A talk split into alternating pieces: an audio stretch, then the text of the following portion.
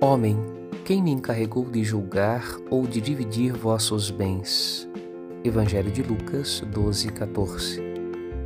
No Evangelho deste domingo, Jesus nos alerta a respeito da ganância.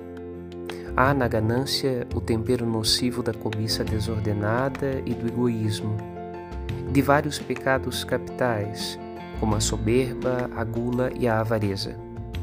O ganancioso, preocupado apenas com seu próprio bem-estar, mostra-se fechado ao próximo e a Deus, mergulhado numa profunda idolatria de seus próprios desejos, paixões e apegos.